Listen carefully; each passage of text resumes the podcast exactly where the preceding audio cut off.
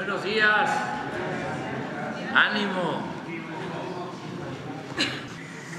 Bueno, pues vamos eh, el día de hoy a exponer la iniciativa de reforma electoral y eh, Luisa María Alcalde, la secretaria de Gobernación, va hacer esta exposición. A ella le damos la palabra. Gracias, presidente. ¿Me prestas el micrófono? Muchísimas gracias. Con su permiso, presidente, a los medios de comunicación, a los que nos escuchan. La idea es conocer cuál es la propuesta que eh, se está haciendo que por parte del presidente el 5 de febrero y que ya se está discutiendo en el Congreso. Es cambiar el sistema electoral por varias razones. Una principal es que tenemos uno de los sistemas electorales más caros del mundo. Aquí tenemos un comparativo de cuánto nos cuesta, cuál es el costo de las instituciones electorales. Esto es por persona en dólares. Podemos ver el comparativo muy superior a Brasil, Argentina, Perú, Colombia, Ecuador, Guatemala, Chile, Nicaragua. El costo de las instituciones es altísimo. Adelante. Tenemos, por ejemplo, 33 órganos electorales, 32 locales y aparte el INE. O sea, los llamados soples son estos como INES estatales que llevan a cabo sus elecciones y por tanto pues hay una duplicidad de varias funciones.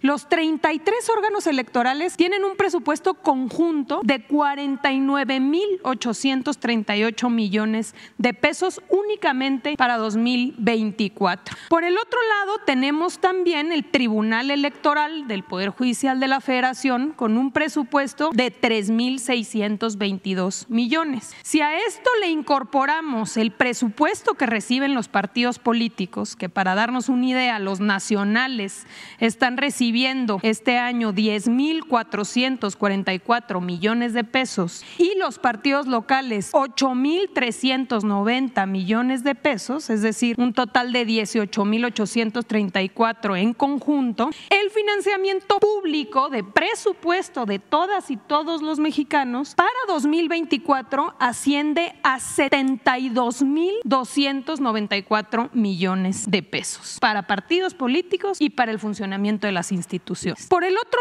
lado, en los hechos, ya el INE hace varias funciones de los soples. Entonces, le ha venido eh, y coadyuva en verificar, en coordinar prácticamente todas las actividades significativas.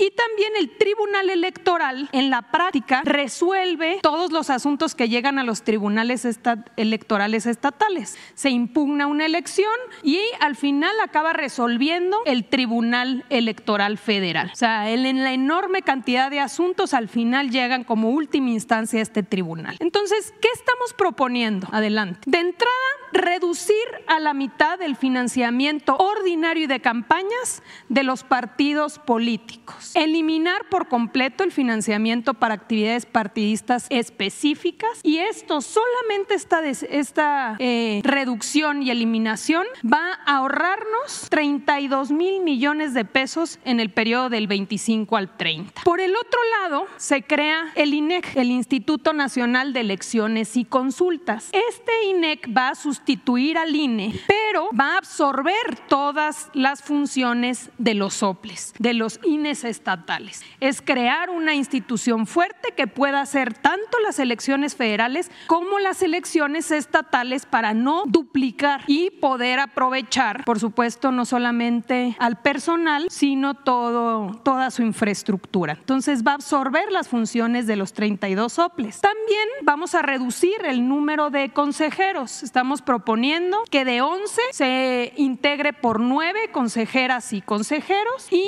que su periodo sea no de 9 años, sino de 6 años.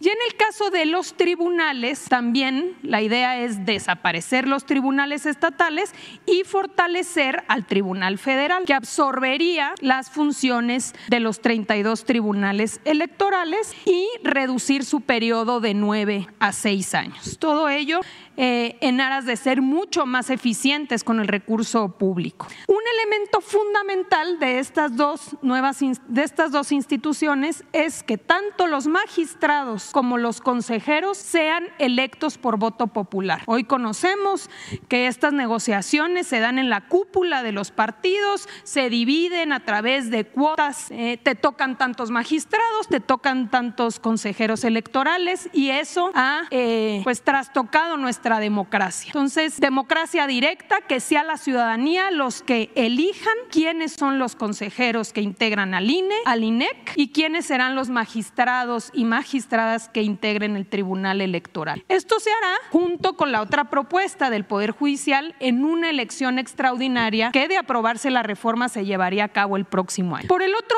lado, importantísimo, eliminar los diputados y senadores plurinominales. Eh, la propuesta elimina 200 diputados y 64 senadores plurinominales. Estamos hablando de aquellos que se crean a través de las listas, famosas listas que los partidos este, integran y que no son aquellos que se eligen de voto directo. El Congreso entonces quedaría con 300 diputados y con 64 senadores senadores, todos electos por el principio de mayoría relativa en los distritos y en los estados que representen, lo que va a garantizar arraigo, legitimidad y por supuesto rendición de cuentas. Todas y todos votando por nuestros diputados eh, y, y senadores de manera directa. Lo mismo para el caso de las entidades federativas. Se eliminan los diputados plurinominales. En total estamos hablando de 459 diputados locales plurinominales. Los congresos locales tampoco tendrán diputados plurinominales. Los estados con menos de un millón de habitantes tendrán hasta 15 diputados, mismos que podrán irse incrementando eh, en uno por cada 500 mil habitantes. ¿Qué sucede en algunas entidades federativas que aunque son pocos habitantes y son pequeños, hay muchísimos diputados? Entonces la idea es uniformar y reducir. Y se reduce el número de regidores y concejales. Solo habrá una sindicatura por ayuntamiento y hasta nueve regidores y concejales en función del número de habitantes. También conocemos que hay municipios, ayuntamientos con un número eh, muy muchas veces enorme este, de estas autoridades. Y finalmente este pilar fundamental de la reforma, que es garantizar la democracia directa.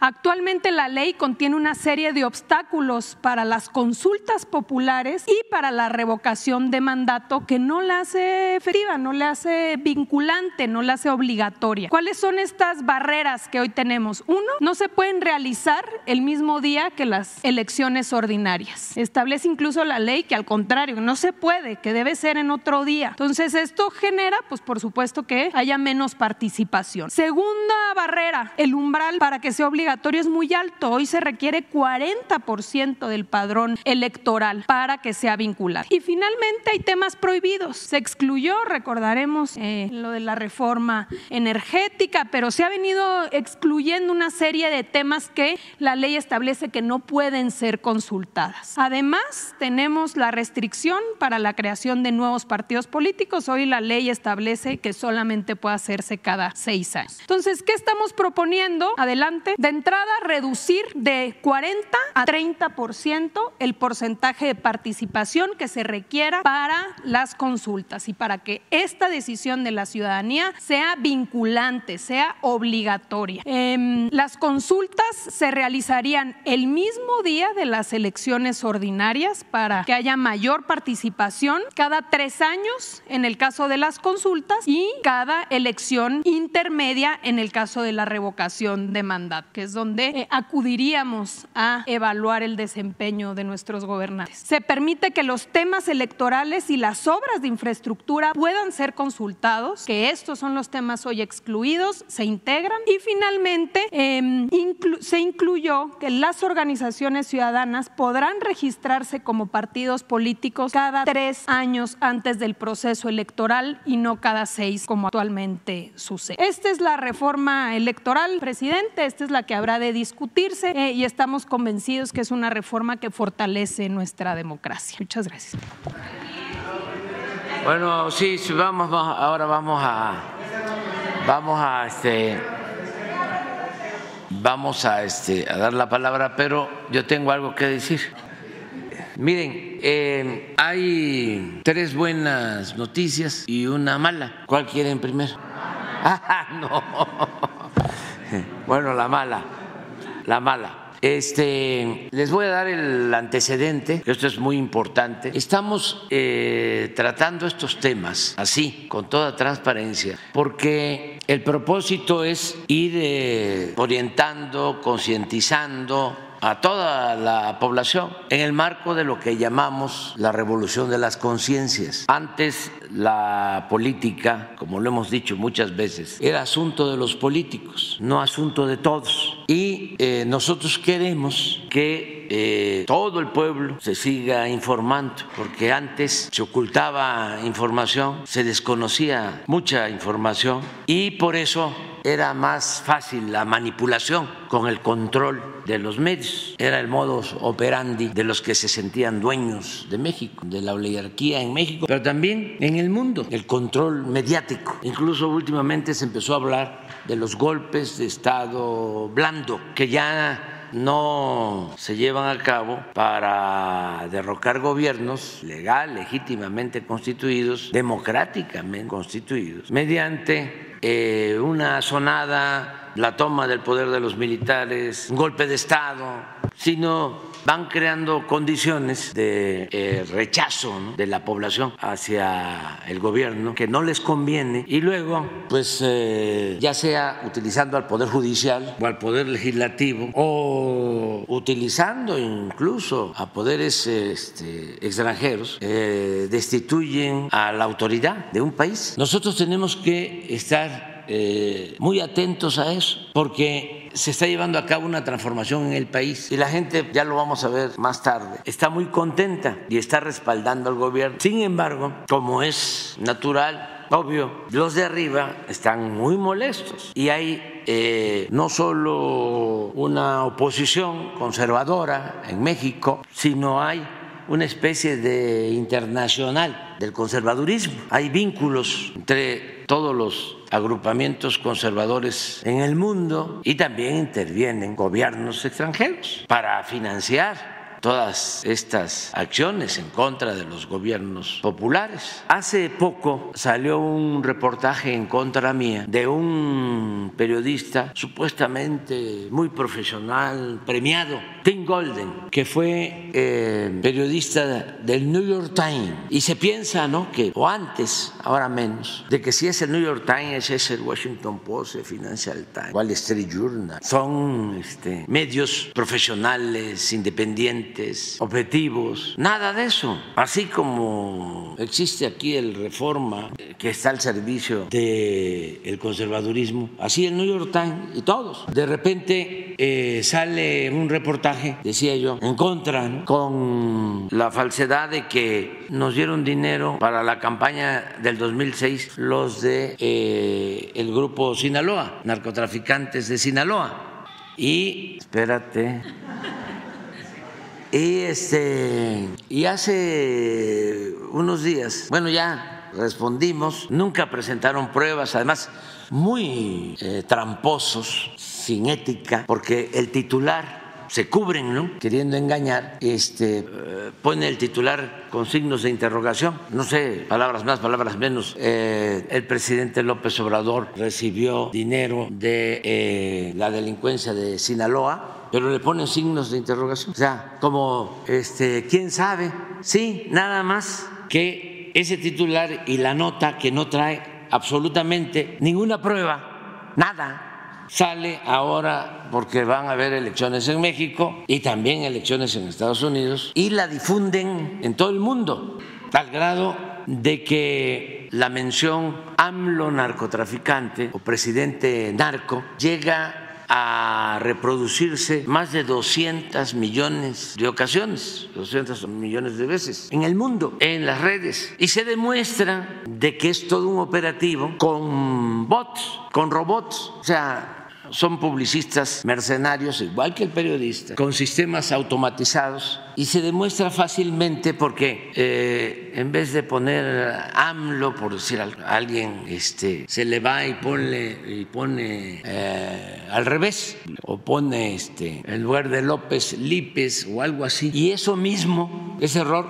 se reproduce en millones No puede ser que una, si fuesen personas, todos se equivocaran, en vez de poner López Lípez. ¿no? Eh, muy evidente. Hace como unos 15 días, me, bueno, desde hace algún tiempo, me pidió una entrevista eh, una periodista eh, que estaba en una red de Rusia. Ella es de origen ruso y ahora está en un programa independiente en España y me cae muy bien porque es independiente, muy contrario a lo que eh, dicen los eh, conservadores de México y de Estados Unidos y del mundo, que la acusan de agente de, de Rusia. Pues no, yo la considero muy buena eh, periodista. Además, se va a España y allá este, pues eh, inician un programa de televisión, pues con muy poca eh, presencia, porque pues es un medio alternativo. Ya ustedes saben bien cuánto cuesta este, posicionarse, ¿no? Cuando se hace periodismo independiente. Por ese hecho, por ser muy buena periodista, por ser un medio independiente, pequeño, pero eh, objetivo, profesional, contrario a los medios convencionales, decido darle una entrevista a ella como un reconocimiento a esos medios que es a los que hay que apoyar, no a los medios convencionales de siempre que pertenecen a las mafias del poder económico o del poder político en el mundo.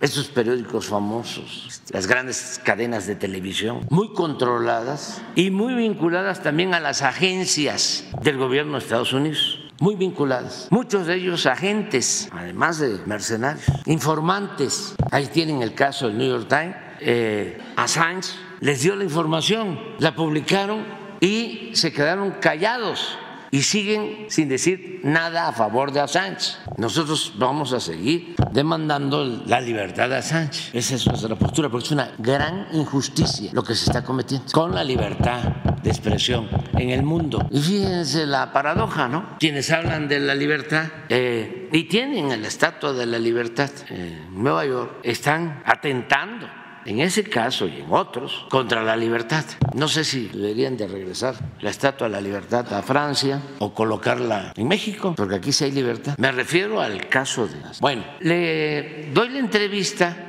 Ah, antes que se da a conocer que voy a darle la entrevista a Ina, ¿sí? Dolia Esteves, que está en Estados Unidos, que es este, periodista conservadora vinculada al gobierno de Estados Unidos y desde luego a la derecha de México. Sarucán que fue embajador de Calderón en Estados Unidos, también del mismo bloque. Sarucán participó en el fraude electoral del 2006. Hay pruebas. Él y el cuñado de Calderón y de Brando trabajaron en todo el sistema de cómputo para el fraude del 2006, cuando nos robaron la presidencia. Y Jorge Castañeda, que es igual, del mismo bloque, asesor de Claudio X González, que es el jefe de la campaña que impulsa, no puedo mencionar, pues, una candidatura. Entonces empiezan a decir cómo Andrés Manuel o cómo el presidente, qué barbaridad, le va a dar a una agente de Putin este, una entrevista a una rusa. ¿eh? ¿Y por qué no se la da a, este, a Loreto, a Krause?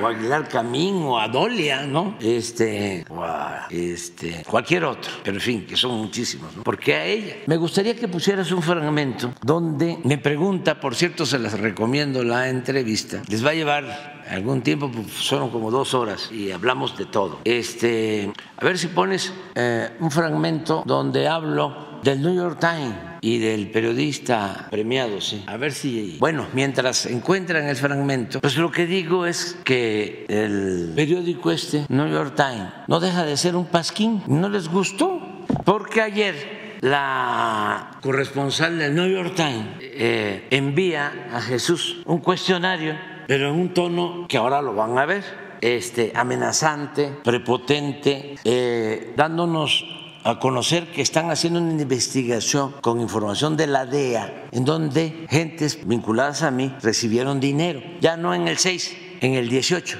incluso que eh, entregaron dinero a mis hijos. Entonces, y que le daban, creo que hasta las 5 de la tarde, eh, un ultimátum a Jesús para que contestara este, lo que vamos a ver ahora. Entonces le dije a Jesús, no, vamos a contestar en la mañana y vamos a ver qué cosa es lo que están preguntando, lo que están sosteniendo, para informar. Pero primero vamos a... Esto fue lo que se publicó antier sobre, volviendo un poco a Francisco Madero también, y bueno, quería hablar de la prensa y la relación con la prensa. Usted ha dicho que desde precisamente tiempos de la presidencia de Francisco Madero, la prensa no se ha obstinado tanto en atacar a un gobierno. Eh, bueno, usted ha pasado por unas campañas desde el desafuero hasta las campañas eh, de 2006, en 2012, yo ya me acuerdo, en 2018, la Operación Berlín, muchísimas eh, manipulaciones mediáticas. ¿Cómo lo ha sentido usted eh, a lo largo de estos seis años y a lo largo también de su carrera política, esos ataques de la prensa? Pues se padece mucho, porque el conservadurismo o la derecha en México y en el mundo se apoyan eh, mucho en lo mediático. Y eso es fundamental. Y eso hay que combatir. Eh, porque sigue eh, vigente la máxima de Goebbels, el ministro de propaganda de Hitler, que una mentira que se repite muchas veces puede convertirse en verdad. Y es lo que usan los dueños de los medios que yo ya no les llamo de comunicación, sino de manipulación. La mayoría de los medios. Hay honrosas excepciones en México y en el extranjero, porque no es un asunto de México. Nos acaba de pasar algo, por ejemplo. Sobre eso le iba a preguntar. Las informaciones que salen sobre este, supuesto financiamiento narco en la campaña de 2000. Sí, sí, sí. Vino un periodista famosísimo eh, premiado en Estados Unidos, del New York Times. Imagínate, New York Times. que no deja de ser un pasquín al servicio de grupos de intereses creados. Eh, este señor, premiado dos veces, ¿cómo se llama el premio? Pulitzer. Pulitzer. El más importante. El más importante, sí. Bueno, pues este señor viene eh, y hace un reportaje eh, que pone, eh, que encabeza con signos de interrogación, recibió el presidente López Obrador apoyo del narco en el 2006, con signos de interrogación. Fíjate lo mañoso, lo tramposo. ¿Qué periodista serio puede hacer eso? Muchas gracias. No, pero no un periodista serio. Bueno, es que es, parte de la decadencia. ¿Sí? del noble oficio del periodismo. periodistas que salieron a decir y avalar estas informaciones tienen prestigio y, ah, sí, porque son considerados serios. Porque se los, no, porque como no, si este, van a tener prestigio, si le sirven mucho a la oligarquía, ¿sí? a los que se creen los dueños del mundo, son eh, empleados, al final de cuentas mercenarios. Ese señor, con esos premios, eh, actuó como un mercenario. Tú eres periodista, dime, ¿qué eh, interés puede tener si ya fuiste premiada? Ojalá y nunca te den ese premio. Este. No me lo van a dar. No, creo. Sí, este, si ya fuiste premiada, ¿a qué vienes cuando van a haber elecciones en México? ¿Sí? A decir, se abrió una investigación en el 2006 porque supuestamente el eh, grupo de Sinaloa, la delincuencia organizada, eh, le entregó agentes a personas cercanas a López Obrador dos millones de dólares para la campaña. Y esa es su nota. Y entre preguntas también. Sí, incondicional. sí, y entonces que sí hacen la investigación, pero que luego llegan a la conclusión de que no hay pruebas. Bueno, y si no hay pruebas, ¿sí? y tú mismo estás diciendo de que no tienes pruebas, ¿por qué eh, publicaste? O sea, ¿de parte de quién? ¿Y de parte de quién? Pues de eh, oligarcas, conservadores y de posiblemente gente de la DEA, porque antes las eh, organizaciones eh, del gobierno de Estados Unidos eh, entraban y salían por México y hacían lo que querían, no respetaban nuestra soberanía. Los miembros de las agencias del gobierno de Estados Unidos. Entonces se puso orden en eso. Tenemos una relación de respeto, pero en un pie de igualdad, porque México es un país independiente, es un país soberano, no somos colonia. ¿Puede ser de esto ningún país extranjero. ¿Puede ser eso? Como, como injerencia entonces de Estados Unidos directamente en la campaña electoral. Sí, sí lo hacen. No, lo están haciendo porque hemos demostrado de que agencias de Estados Unidos, estas de las eh, que ayudan a las autodenominadas organizaciones no gubernamentales o independientes o de la sociedad civil, ¿sí? este, eh, entregan dinero eh, del gobierno de Estados Unidos. USAID, ¿no? Sí, sí, le entrega dinero a una organización que está en contra de nosotros aquí, del conservadurismo, una organización que encabeza Claudio X González. Mexicanos contra la corrupción. Sí, yo digo mexicanos a favor de la corrupción.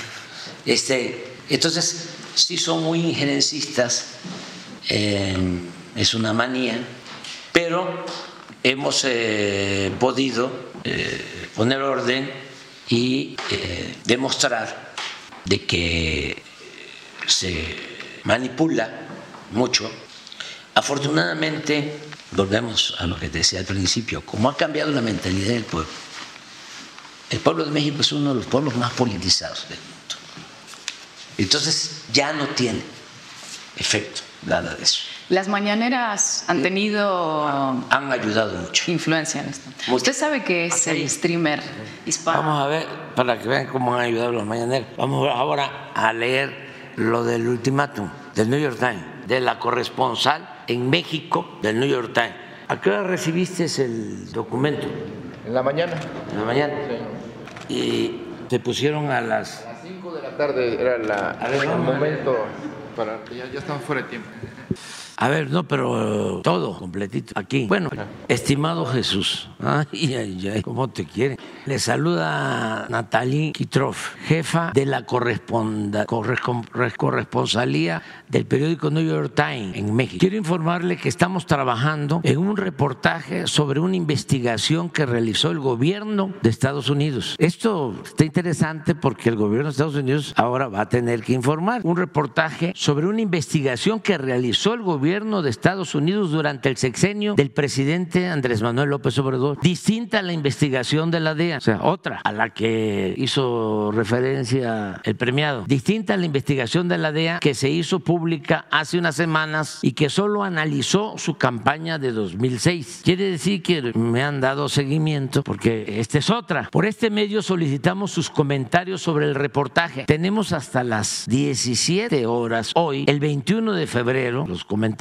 para incluirlos en el artículo. Puede contactarme por correo o por teléfono a estos números 55 47 66 80 33. A continuación, mis preguntas. Uno, la investigación de autoridades estadounidenses basada en testimonios de informantes y transferencias de dinero indagó alegatos en que aliados cercanos al presidente, aliados cercanos al presidente, se reunieron con carteles de la droga y recibieron millones de dólares del narco. Al final la investigación fue cerrada, igual que la otra, ¿no? Pero esta fue reciente. Fue cerrada luego de que las autoridades estadounidenses reconocieron que podría provocar un conflicto diplomático con México. En gran parte, la decisión se tomó tras la reacción del gobierno mexicano cuando Estados Unidos arrestó al general Salvador Cienfuegos en 2020. O sea, no tuvieron miedo, porque a México se le respeta. Todo eso es falso, completamente falso. ¿Sabía el presidente o miembros de su gobierno sobre una investigación reciente? No, porque es falso lo que sostiene. De ser así, ¿qué reacción hubo dentro de Palacio Nacional? Pues nada, la nada. En caso de que sea la primera vez que escuchan de esto, ¿qué opinión les merece? Nada de que ustedes son unos falsarios, los del New York Times y quienes este, les mandaron a hacer el reportaje. Dos, según documentos que examinamos y entrevistas que tuvimos con gente cercana a la investigación, a la investigación que hizo el gobierno de Estados Unidos, un informante contó que uno de los confidentes más cercanos del presidente se reunió con Ismael Zambada García, uno de los principales capos del cartel de Sinaloa, antes de las elecciones de 2018. ¿Cómo responden a ese testimonio? ¿Cuál es? ¿Cuál es el testimonio? Vamos a esperar. Claro que es falso, completamente. Tres, otro informante relató que tras la elección del presidente, después de que ganamos, uno de los fundadores del cartel de los Zetas pagó cuatro millones de dólares a dos aliados de López Obrador. Uno de ellos un ayudante oficial y el otro un asesor no oficial. Vamos a ver quiénes son. Con la esperanza de salir de prisión. ¿Cómo responden a ese testimonio? Pues que es otra calumnia y que el New York Times es mm, mucho mejor el Reforma, mucho mejor el Reforma. No, ese está al nivel de alarma. Cuatro, un tercer informante contó a los investigadores, de veras que ni en ninguna parte, porque no quiero, hay pasquines así, inmundos. Recuerdo los pasquines de El recurso del método de la novela de Carpentier, pero estaban mejor los que aparecían pegados en las puertas de las casas. Cuatro, un tercer informante contó a los investigadores, no sé si del gobierno de Estados Unidos o a los del New York Times, hay que ver, porque deben de ser los mismos, que los carteles estaban en posición de videos que mostraban a los hijos del presidente recibiendo dinero procedente del crimen organizado. ¿Cómo responden a estos testimonios? ¿Dónde están los videos? Es una vergüenza. No cabe duda que este tipo de periodismo está en franca decadencia. Es un pasquín inmundo, el New York Times. Cinco, la investigación, no sé si del periódico o del gobierno, también rastreó independientemente pagos de miembros del crimen organizado a intermediarios del presidente. Al, al menos uno de esos pagos ocurrió más o menos al mismo tiempo que el presidente viajó a Sinaloa en marzo de 2020 para reunirse con la madre de Joaquín Guzmán Loera. O sea, fui a buscar el dinero o eh, fuimos porque mientras yo me entrevistaba con la señora, este, el que fue conmigo recibió el moche. Pero fíjense eh, la distorsión, la mala leche. Al menos uno de esos pagos ocurrió más o menos al mismo tiempo que el presidente viajó a Sinaloa en marzo de 2020 para reunirse. O sea, yo viajé a Sinaloa para reunirme con la madre de Joaquín Guzmán Loera. Yo fui a reunirme con la madre de Joaquín Guzmán Loera. Cuando este,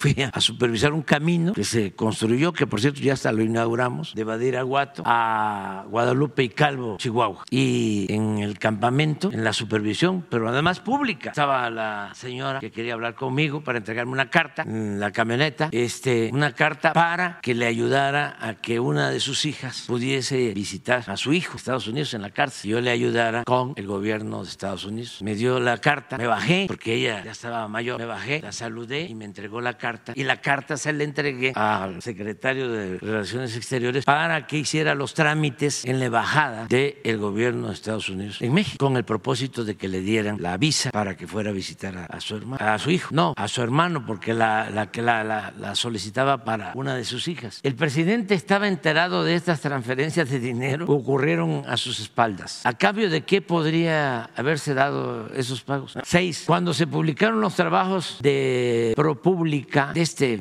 este premiado, ¿sí? sobre supuestas conexiones del crimen organizado a la campaña de 2006 de López Obrador, el presidente dijo, ¿cómo vamos a estar sentados en la mesa hablando del combate a la droga si ellos o una institución de ellos está filtrando información y dañándome? En la mañanera del primero de febrero, palabras más, palabras menos, sí expresé esto. Y cuando vino la comisión, este, tenía yo pensado no verlos, pero se ha portado muy bien, sobre todo la eh, asesora ¿sí? en asuntos de seguridad del presidente. Y hablé con ella y ya después se llevó a cabo la reunión. Y cuando hablé con ella, lo primero que me dijo fue, este, nosotros no tenemos nada que ver con esto. Lo que sucedió, lo lamentamos mucho. Esa es una investigación cancelada que nunca tuvo este, ninguna importancia. Pero ahora quiero que me digan sobre esta nueva. ¿No lo sabían? ¿De qué manera esta nueva relación podría afectar las relaciones bilaterales y los esfuerzos conjuntos entre ambos países? De ninguna manera. No pueden afectar. Si es que estamos obligados a mantener buenas relaciones con el gobierno de Estados Unidos. Porque somos socios, los principales socios económicos, comerciales, porque tenemos una vecindad, una frontera de 3.180 kilómetros, porque viven 40 millones de mexicanos, viven y trabajan honradamente en Estados Unidos, y porque la política se inventó, entre otras cosas, para evitar la confrontación. Claro que vamos a seguir manteniendo una buena relación, nada más que vamos a seguir hablando del tema. Eso sí, disminuye esto la confianza que el gobierno mexicano tiene en Estados Unidos, ¿por qué o por qué no? Eso el corrido lo dirá. Yo espero que el gobierno de Estados Unidos exprese algo, manifieste algo. También, si no quieren decir nada, si no quieren actuar con transparencia, es su asunto. Pero cualquier gobierno democrático, defensor de las libertades, tendría que informar. ¿Hay algún otro comentario que el presidente usted quisiera agregar? Sí, que son unos calumniadores profesionales de fama mundial. Muchas gracias por su atención. Les recuerdo que esperamos su respuesta, o sea, para que no se le vaya a olvidar, a las 7, digo a las 5, 17 horas, 5 de la tarde,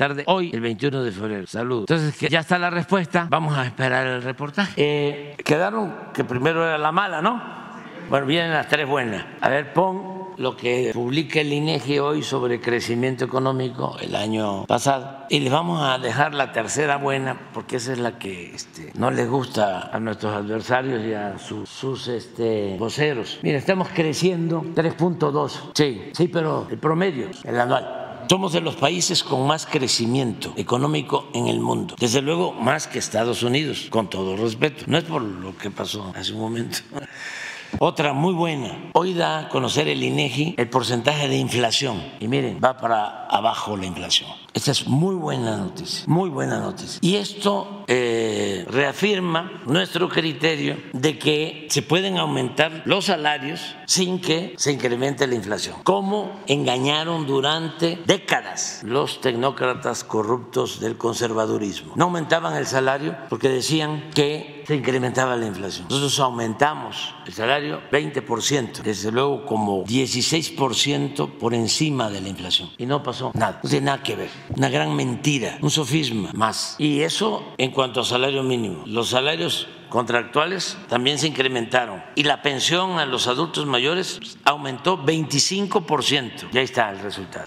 Ahora, lo que origina todo, lo que les molesta más. Ayer me mandaron este, un resumen de esta encuesta, pero esta sí la voy a leer porque para irle y para ir viendo cómo estamos. Miren, Guerrero, no se puede entender la historia de México sin Guerrero. ¿Cómo entenderla? Sin los guerrerenses que siempre han estado en la independencia, en la reforma, en la revolución. Les agradezco mucho a los guerrerenses. Ahí tienen una aprobación de 86%. Me aprueban 86%. Desaprueban 13%. Sinaloa, 86%. Segundo lugar. Baja California, que siempre han sido muy progresistas. Ahí ganó con mucho el ingeniero Cárdenas en el 88. 84% de aprobación. Tabasco, 84. Yucatán, es que amor con amor se paga. Estamos trabajando mucho en beneficio del pueblo de Yucatán. Es de los estados en donde disminuyó más la pobreza en el tiempo que llevamos. 84. Además, es muy buena la relación con el gobernador Vila, que es de otro movimiento, pero es una gente de bien. Campeche, es que estos son paisanos. 83%. Chiapas también, ahí donde me voy a ir, a Palenque, cuando termine en siete meses. 82. Coahuila, fíjense, 82. Nayarit, 82. Tamaulipas, 82. Oaxaca, 81. Quintana Roo, 81. Morelos, 80. Nuevo León, 80. San Luis Potosí, 80. Tlaxcala, 80. Baja California Sur, 79. Durango, 70, 79. Hidalgo, 79. Sonora, 79. Mis paisanos de Veracruz, 80, 79. Colima, 78. Michoacán,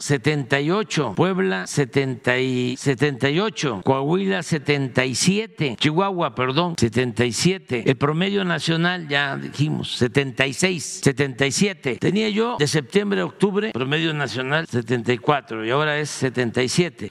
Luego sigue Jalisco, 76. Estado de México, 75. Zacatecas, 75. Guanajuato, 72. Querétaro, 72. Ciudad de México, 63. ¿Por qué 63 Ciudad de México? Porque el bombardeo aquí está a todo lo que da. Aquí es donde escuchan más a Ciro y a Loretti, a Joaquín y a toda la seguidilla de Radio Fórmula y de todas las estaciones de radio. Pero ni así. 63 y Aguascalientes 62. Esto es lo que los tiene muy molestos. Eh, ¿Qué encuestadora es? No, no, no sé, ahorita lo reviso. Es una encuestadora, este, tampoco eh, es infalible, ¿eh? porque publican las encuestas de, en el país, este, en el país de España, le publican a esta encuestadora. ¿Cómo se llama la encuestadora? ¿Cómo? Esa, esa, esa encuestadora. Bueno, ya, ya terminé yo. Vámonos. Buenos días, presidente. Gracias. Stephanie Palacios de la Agencia Internacional Sputnik. Primero, preguntarle sobre este tema del de, mm, el cuestionario. Hace unos días el, eh, se declaró una corte en Estados Unidos eh, fincarle más delitos a Ismael El Mayo Zambada justo por tráfico y distribución de fentanilo. Eh, ¿Qué opina sobre esta, estos nuevos cargos si es para justamente una presión para México de que este eh, líder narcotraficante pues, pueda ser entregado, ¿no? Justo en este tema que están las elecciones en Estados Unidos y justo en México, y más porque además eh, en Estados Unidos mucho de estas, eh, pues sí, declaraciones contra el gobierno es el tema de los cárteles, ¿no?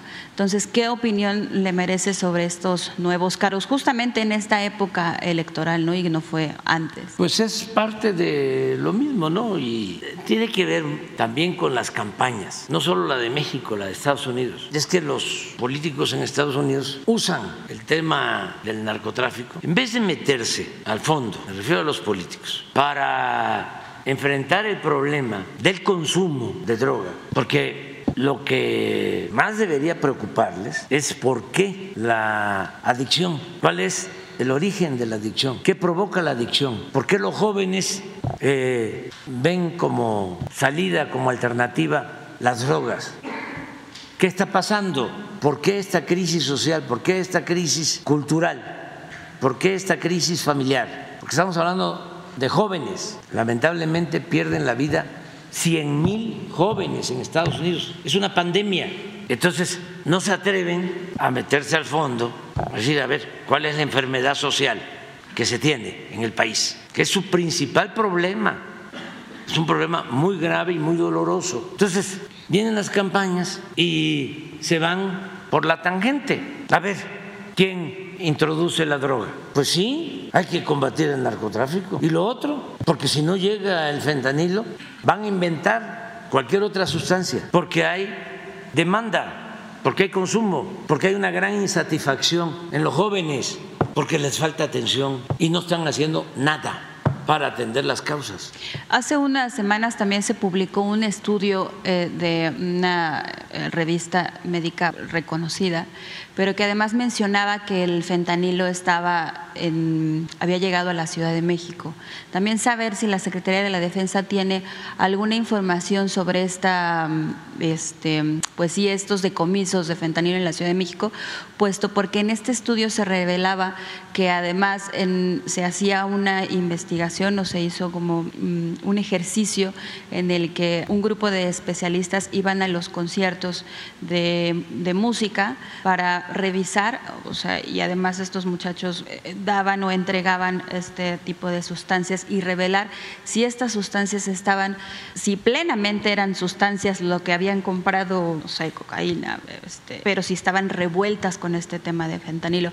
¿Qué está haciendo el gobierno mexicano para, para proteger a los jóvenes en este sentido y que no consuman justamente este tipo de... Atendiendo de, las causas. Y eso es lo que nosotros respetuosamente le recomendamos al gobierno de Estados Unidos y a los políticos de los partidos de Estados Unidos, a los republicanos y a los demócratas. Lo que estamos haciendo, atender a los jóvenes, atender las causas, Pero fortalecer valores culturales, morales, espirituales. Les voy a poner un dato para que vean las dimensiones del problema. A ver si nos manda eh, Rosa Isela lo de eh, las muertes lamentables por fentanilo, eh, por sobredosis en México y en Estados Unidos. Sí, van a ver las diferencias del problema, porque nosotros afortunadamente no tenemos los niveles de consumo que se tienen en Estados Unidos. Por eso tenemos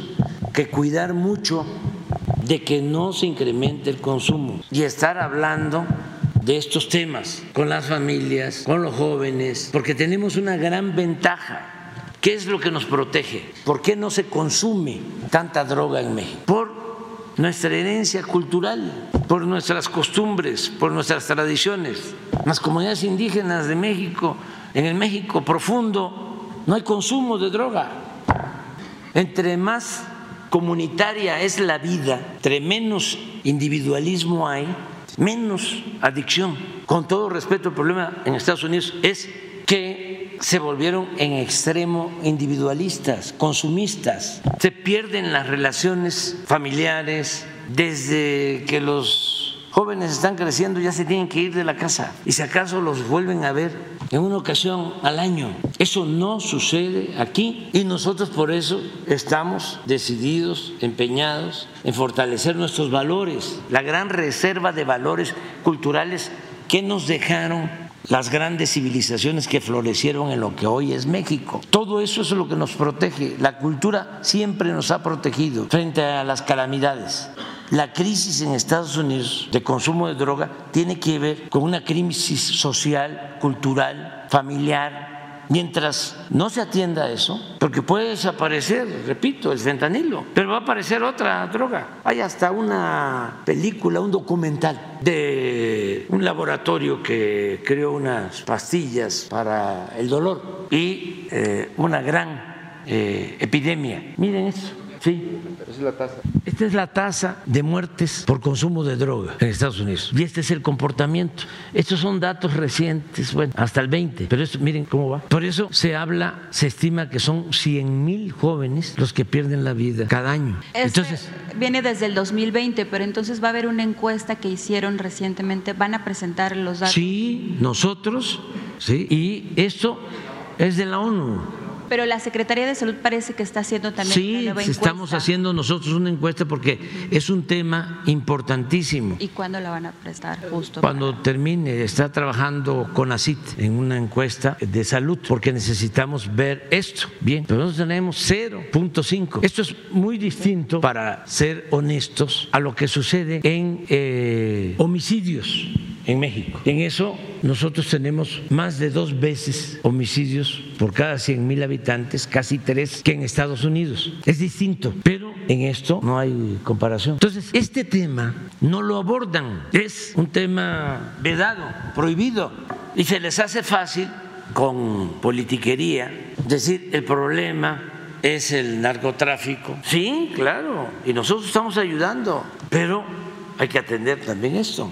Eh, bueno, eh, ¿usted cree finalmente que si estas nuevas, estos nuevos cargos que le, le dan al Mayo es una presión para México por No, el tema no, no, no, no, no, es parte solamente? de las rutinas que tienen eh, las agencias y el gobierno de Estados Unidos, que es de las cosas que tienen que revisar. Esto lo hablará también en la cumbre que tendrá próximamente en Canadá, junto con estos, sobre el tema de, este, pues sí, migración. Sí, de- tratamos siempre esto.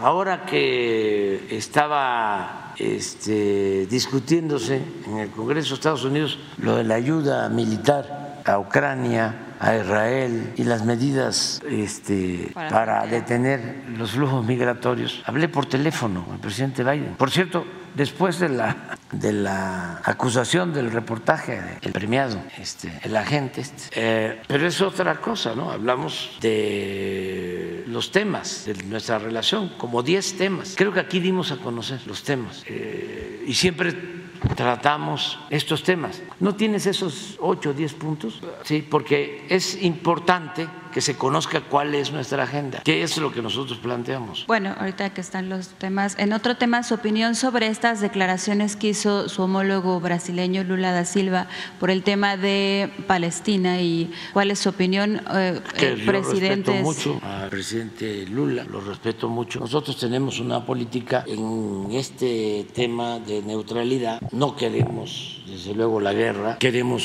que se busque una solución negociada al conflicto, pero no condenamos ni a unos ni a otros. Pero lo, Israel lo etiquetó como persona no grata. También se pronunciaron Gustavo No quiero yo este, participar en este debate. Nada más decir que nosotros respetamos mucho al presidente Lula, que es un gran dirigente, pero no queremos este, meternos en polémicas. Ya con estos tenemos. Justo este, porque, porque la canciller Alicia Bárcenas está de gira. Sí, en sí hay una reunión de cancilleres. y bueno, Alicia está en Brasil.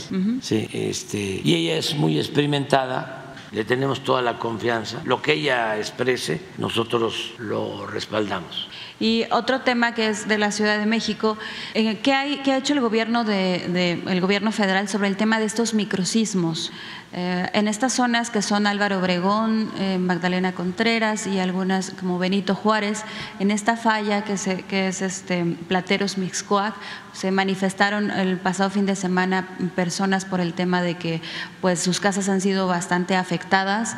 Desde 2019 especialistas habían advertido de que esta zona, que es Benito Juárez y lo que es este Álvaro Obregón, son zonas que son la extracción de agua y justo con el tema de los, los pues sí, los inmobiliarios construyeron demasiado y tanta presión ha sido que ha originado también posiblemente este tema de los microsismos. Entonces, ¿qué ha hecho? ¿Qué ha pasado? ¿Cómo se va a apoyar a estas personas?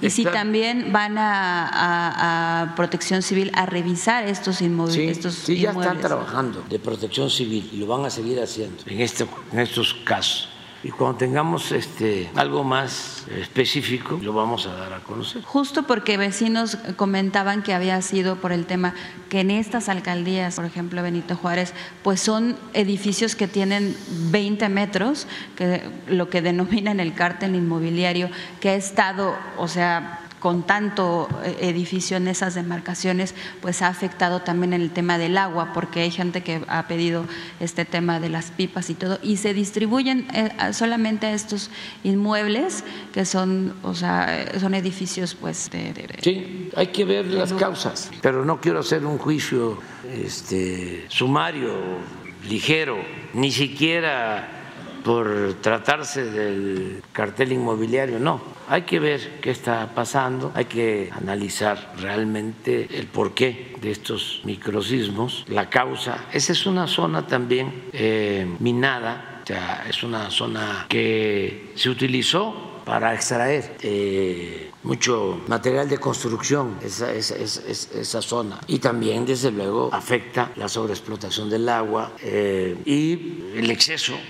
en construcción de edificios, hay que poner orden. ¿Van a revisar? Eh, ¿Van a revisar hay que ver qué da como resultado el análisis que está llevando a cabo Protección Civil. Cuando nos los entreguen, vamos nosotros. De la Ciudad de México. Sí, sí, de la Ciudad de México y también nacional.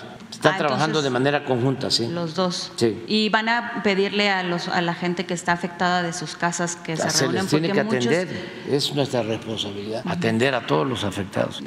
Y finalmente un tema de un, un ingenio azucarero, un, un, ingenio de azúcar, de azúcar, la compañía en Gilotepec, Veracruz. Hay unos, unos mm, afectados ex empleados de este, este laudo que se querían reunir con justo con la secretaria de Gobernación entonces, si no, si hay alguna información sobre esto, la Concepción se llama la compañía La Concepción. Y si ustedes tenían, que usted ya sabían el tema de campaña sobre estos ex trabajadores que llevan eh, buscando sus, sus, temas de liquidaciones por más de 20 años. Entonces parece que fueron al Senado de la República y hablaron con senadores para ver el tema de esta situación, porque ha sido que las autoridades no les han resuelto y saber si, si se pueden reunir con el secretario de Trabajo y la secretaria de Gobernación. Entonces, justo por este tema de, Ahora que termines, que, le, que terminen, que le des la información.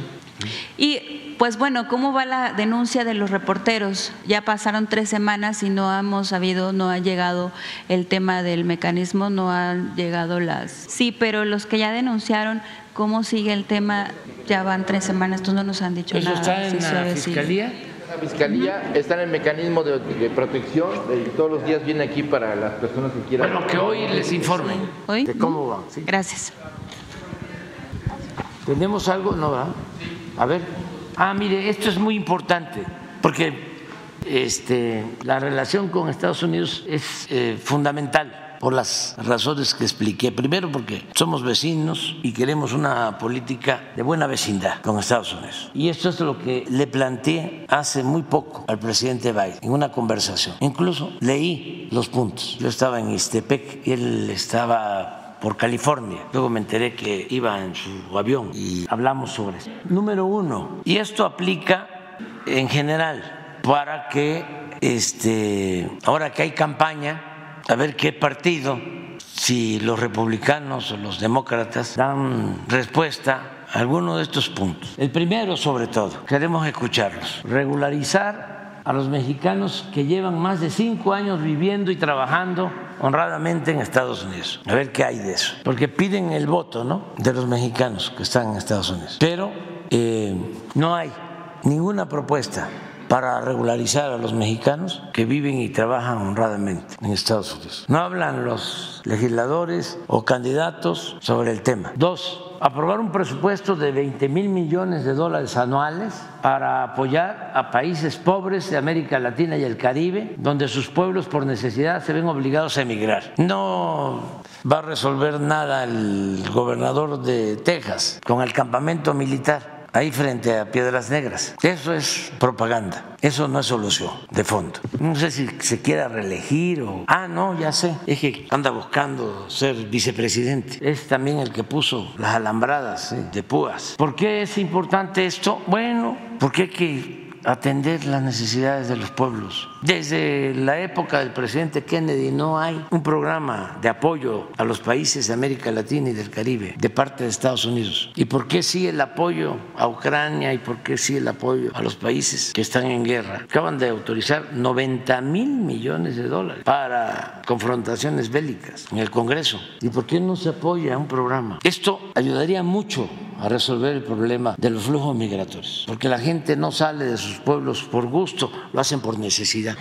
Tres, suspender sanciones a Venezuela para minorar los flujos migratorios. ¿De dónde están saliendo más? O ya salieron de Venezuela porque llevan 10, 20 años eh, en la confrontación y muchos venezolanos están emigrando a Estados Unidos. Entonces, si se regulariza la situación de Venezuela, se aminora el flujo migratorio. Lo mismo, levantar el bloqueo a Cuba, no obstaculizar su desarrollo para reducir los flujos migratorios. Pero pues esto significa una política distinta. No tiene que ver con lo político, no tiene que ver con lo ideológico, tiene que ver con lo social, con el humanismo, porque lo del bloqueo es para que la gente sufra no tengan alimentos, no tengan lo básico y se le rebelen a su gobierno. Es muy primario, es medieval esa política.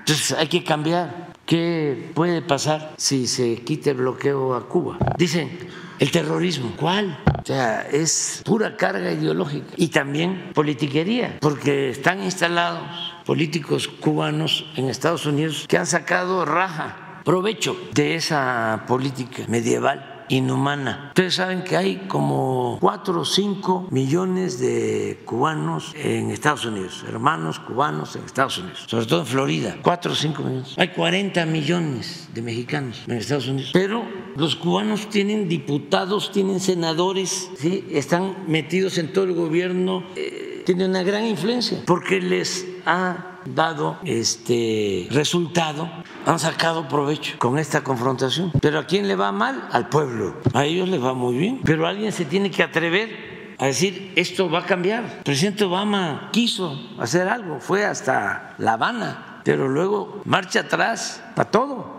Punto 5. Esto es un buen programa. Mantener el programa de recepción de migrantes por vías legales. Lo implementó el presidente Biden. Por primera vez que el que quiera solicitar ingresar a Estados Unidos pueda hacerlo por la vía legal Sí, y han entrado a partir de esta disposición miles de latinoamericanos de algunos países. Esto debería de tenerlo Estados Unidos en todas sus embajadas, en sus consulados, en los países de América Latina, del Caribe, en Centroamérica, en Guatemala, en Salvador, en Honduras, todos lados, en Cuba, en Venezuela, en todos lados, Ecuador, Colombia, porque también hay una realidad. Ellos necesitan fuerza de trabajo.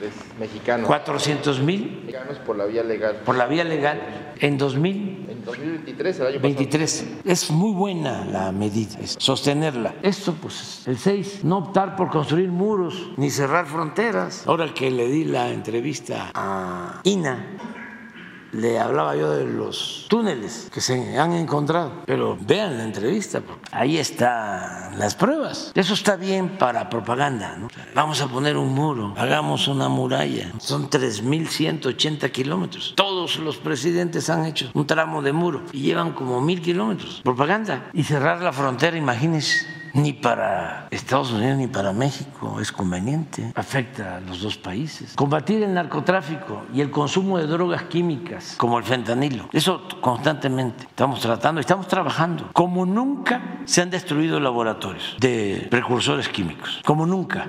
El 8 es importantísimo, regular la venta y exportación de armas. Hemos decomisado 50 mil armas en el tiempo que llevamos en el gobierno. 70% de Estados Unidos. Y de ese 70% de Estados Unidos, la mitad de Texas va avanzando, pero es un tema que siempre tratamos, ya que en términos así generales, casi 20 mil armas de las 50 mil que hemos decomisado entran por Texas a México, de contrabando. A ver si nos ayuda el gobernador de allá. ¿Saben por qué no ayudan? Porque este, los candidatos reciben dinero ¿sí? de eh, la industria bélica. ¿sí? Hay mucha hipocresía en todo esto. Luego, elaborar un plan de desarrollo conjunto, esto es fortalecer más la integración económica comercial. Se debe de tomar en consideración que cuando nosotros llegamos, el socio principal de Estados Unidos era China y ahora es México. Pero hay que consolidar la integración económica y no solo pensar en consolidar económicamente América del Norte, sino toda América. Eso ya no nos va a tocar a nosotros, pero hay que dejarlo como diseño, porque se convierte América en la región más importante del mundo y eso es muy eh, trascendente. Y por último, mantener las relaciones de respeto. Lo hemos logrado con el presidente Trump y con el presidente Biden, pero este, no deja de haber. Y eso sucede en todos los países, aquí en México también en los gobiernos. Son tan grandes los aparatos que hay instituciones y personas, funcionarios que tienen otros intereses. Y con el presidente Trump, muy buena relación, y con el presidente Biden, igual. Sin embargo, sale lo del New York Times, que vamos a esperar el reportaje, y dicen, el gobierno de Estados Unidos está haciendo la investigación o hizo la investigación. A ver, ¿quién fue? El Departamento de Justicia, el Departamento de Estado, la CIA, la DEA, ¿de parte de quién? Sí, sí. ¿Por qué? A ver, ¿con qué derecho investigan a un gobierno legal, legítimamente constituido, de un país independiente? ¿Hay acaso un gobierno del mundo que no cada país es independiente y soberano? que autoriza a un país a meterse en la vida interna de otro? Además, ¿qué le autoriza a hacer eh, espionaje? Porque ni siquiera es inteligencia. Existe cooperación, tiene que haber, pero no subordinación ni intervencionismo. Y esto tiene que quedar muy claro. Sí, que este, se respete la política exterior de México, lo que establece nuestra Constitución en el artículo 89. Y antes los presidentes eran como empleados de gobiernos extranjeros, obedientes, afanositos, sumisos. Y se malacostumbraron a no respetar nuestra independencia, nuestra soberanía. A mí me eh, pareció extraordinaria la relación con el presidente Trump porque se pensaba que iba a avasallarnos. No, se portó respetuoso. Solo un problema tuvimos. cuando quiso de manera unilateral poner los aranceles a las mercancías mexicanas. Y íbamos a responder, pero afortunadamente se llegó a un acuerdo y no hubo problema. Y con el presidente Biden, él mismo, una y otra vez, repite, nuestra relación se tiene que dar en un pie de igualdad. Y es una gente muy respetuosa. Y su equipo igual. Esta señora Elizabeth es este, muy seria, respetuosa. Incluso les diría yo que el embajador, Ken Salazar. Pero de repente salen cosas porque hay inercias. Acuérdense cómo era antes. Desde Salinas a todos los corresponsales extranjeros los tenían cooptados. Los corresponsales extranjeros tenían como referente para obtener información a Krause, a Aguilar Camín, a Castañeda, era un círculo. Entonces quieren regresar a lo mismo. Este premiado estuvo en la época de Salinas, de corresponsal del New York Times, y quedaron mal acostumbrados. Es lo que pasa también aquí, de que no se dan cuenta que ya hubo una transformación o que ya inició una transformación, que hay recomodos, que no se puede poner vino nuevo en botellas viejas. Nada más vean el tono ¿no? de la señora corresponsal del Time. O sea, poner en el texto de arriba 17 horas y volver a repetir, ya la forma como lo repite. Ay, nanita. Este, como diría mi paisano chicos, ay, qué miedo, miren cómo estoy temblando. No, no, no, no, no, porque este, eso no, esto no progresa. Ya es otro México, ya es otra la situación. Ellos tienen que cambiar. Además, sí es un signo de decadencia de los medios a nivel mundial. Nunca este, había habido más eh, desprestigio o tanto desprestigio como ahora de estos medios. Yo creo que no estoy enterado, pero esto mismo debe estar pasando en Estados Unidos. Lo que sucede aquí, de que se acuerdan que habían medios que este, pontificaban y ahora ya la gente no les cree porque abusaron mintieron y mintieron y mintieron, ya no tiene ningún efecto. Ahora hasta por eso este, los dueños de los medios le están bajando los sueldos, que antes les pagaban muchísimo. Este, no, pero ya no tanto. No, no, no, no, no, no. Es que antes les pagaban a los famosos muchísimo. Ganaban mucho, mucho, mucho dinero. Ah, pero yo digo, Loret, mm, dos millones mensuales. Pero no, no, no, no, no, no. Hay quienes ganan más. Ya un día vamos a poner aquí quién es quién este, en el cobro de sueldos, porque hablamos de que los ministros de la Corte ganan 700 mil pesos mensuales, es una ofensa, un insulto al pueblo de México. Pero que Loret gane 2 millones, el que vino la vez pasada, que por cierto es buena persona, Jorge, además que como gana en dólares, Jorge Ramos. 17 millones mensuales. No, no, pues todos somos este, de pobreza extrema. Bueno, vámonos a desayunar. Ya, mañana, mañana. ¿Te quedas? ¿Eh? Tengo pendiente eso. Tengo pendiente. Mañana.